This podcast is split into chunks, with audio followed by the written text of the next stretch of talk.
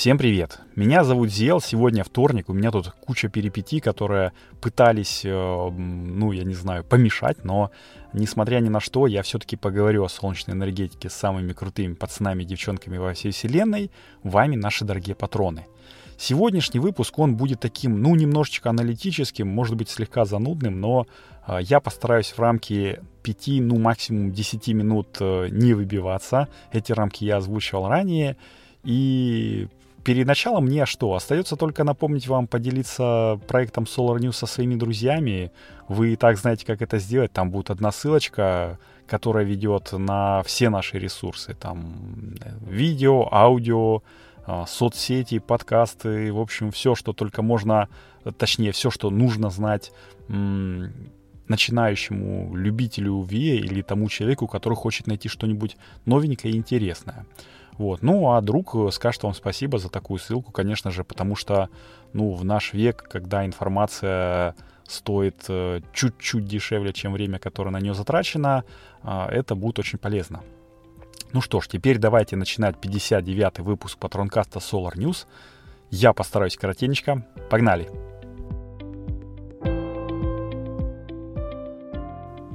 Сижу я тут себе, значит, на карантинчике, э, скучаю, почитываю кое-чего, ну, работаю, понятное дело, на удаленке, и скачал себе недавно ежеквартальный обзор рынка ВИА в России от РВ. РВ — это, напомню, а, Ассоциация развития возобновляемой энергетики России, небезызвестная организация, которую я, ну, которую я упоминаю очень часто здесь.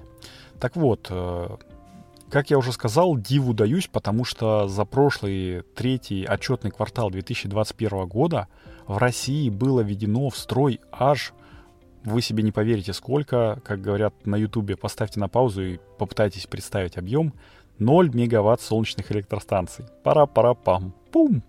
Ну, тут, в общем-то, стоит сказать, что это только на оптовом и розничном рынке, то есть по DPMV 1.0 а это, в свою очередь, говорит нам о том, что сюда включены, точнее, не включены частные электростанции. То есть те, которые генерят для своих нужд. Это и бабушки там, которые там устанавливают какие-нибудь солнечные насосики или там маленькие солнечные электростанции у себя на двухскатной крыше.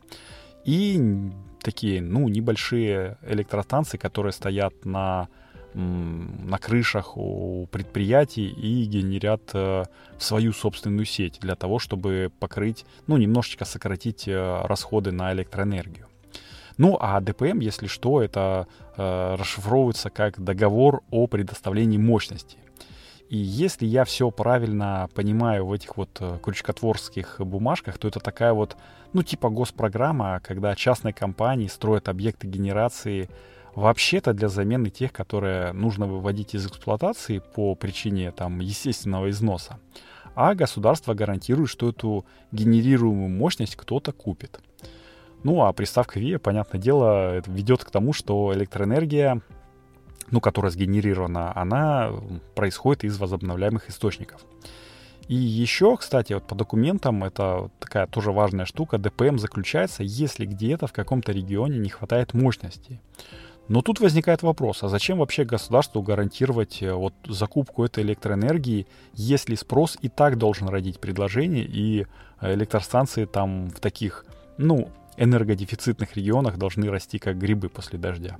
А вот тут-то и кроется заковыка, которая и подстегивает частников, вот этих вот белых воротничков, мутить с э, вот этими вот договора, договорами ДПМ. Потому что в стоимость продажи такой электроэнергии уже включена стоимость строительства. Пара-пара-пам. Второй раз. Э, но, правда, размазанная на 10-15 лет. Ну, это, в общем-то, не важно, потому что через 15 лет, если ничего не поменяется, ну, так думают э, вот эти вот бизнесмены, станция должна приносить только прибыль. А все почему? Потому что э, для выработки электроэнергии газ, мазут, уголь и прочее покупать не надо, ну, а, соответственно, прибыль будет только расти и э, после 15 лет она будет ого-го какая. Ну, в общем, так как бы должно быть, а вообще у нас в стране может все что угодно случиться, поэтому не, зарекай, не зарекаемся, как говорится. И получается, что у нас вон народ из-за всевозможных кризисов, там экономических, пандемических и прочих, привык к горизонту планирования, ну, на год, максимум на два года. А господа из больших компаний, вот эти вот буржуины, мыслят на 10-15 лет вперед и в общем-то, наверное, правильно делают, потому что, ну, а что с ними сделается? Деньги они уже вложили, ну, накосячат они там сильно, там, я не знаю, что может быть. Не ведут э, в эксплуатацию вовремя, там, или какие-нибудь э, некритичные огрехи будут. Ну что, э, выведут электростанцию, ну, не ведут, точнее, ее в строй и там разби- заставят разобрать и забрать обратно. Да фиг там, блин.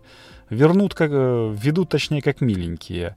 Если уж выводится из обращения или уже тем более выведена станция, которую нужно замещать, куда им деваться? Гос, госприемка примет а, это дело уже, ну, в общем-то, времени, иногда денег, но это вам не батон, который можно там испечь за 2 часа, там, или, я не знаю, в магазин пешей доступности прийти и купить за 5 минут.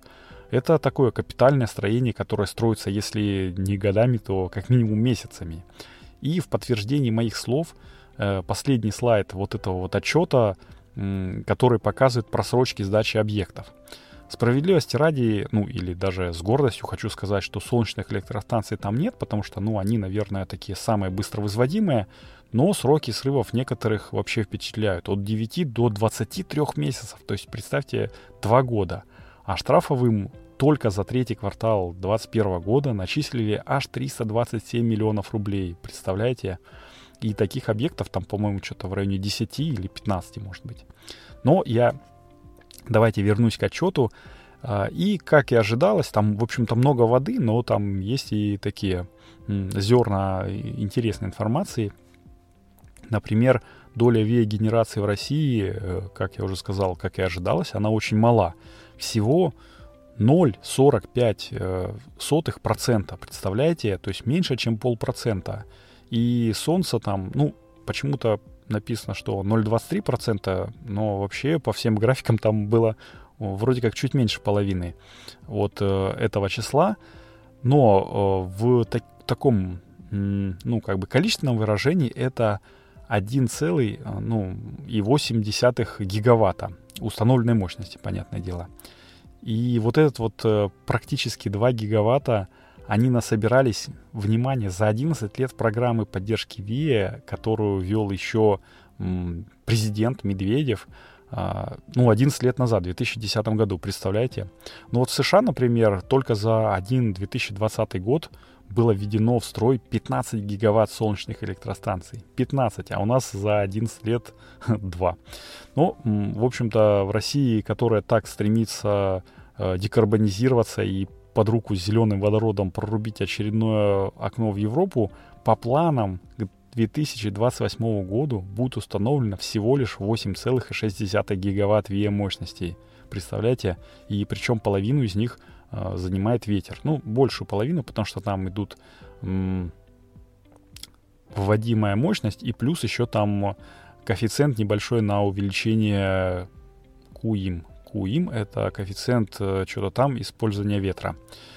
Э, точнее, использования мощности. Ну, в общем, э, и целом, что получается? Получается, что у нас развивать солнечную энергетику в России тут смогут только частники, которые будут производить, как я уже сказал, электроэнергию в основном для удовлетворения своих нужд.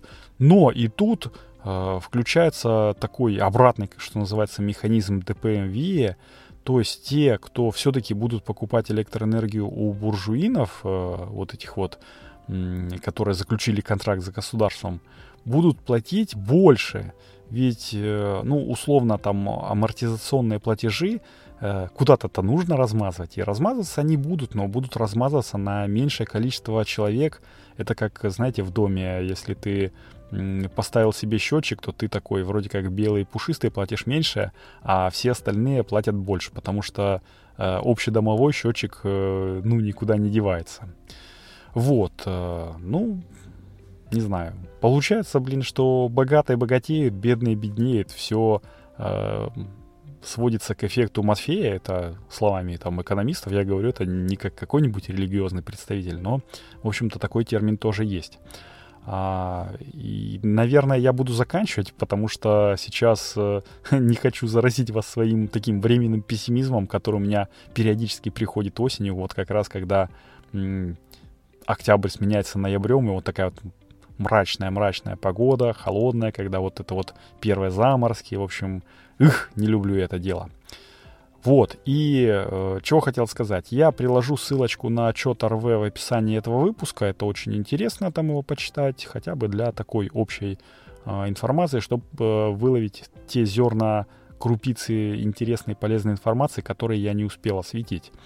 А я буду сейчас уже заканчивать. Напоминаю вам только поделиться основным подкастом Solar News, ну и, в общем-то, проектом Solar News со своими друзьями. Любым удобным для вас способом это вы можете сделать даже из подкаст-приложения, в котором слушаете. Это очень круто поможет развитию подкаста и проекта Solar News в целом. И теперь уже точно все. Это был 59-й выпуск патронкаста Solar News. С вами был Зел. Услышимся на следующей неделе. Э, надеюсь, что голос у меня будет уже более бодрым, потому что вы слышите, что я немножечко хриплю. Вот. Всем пока. Пока. Пока.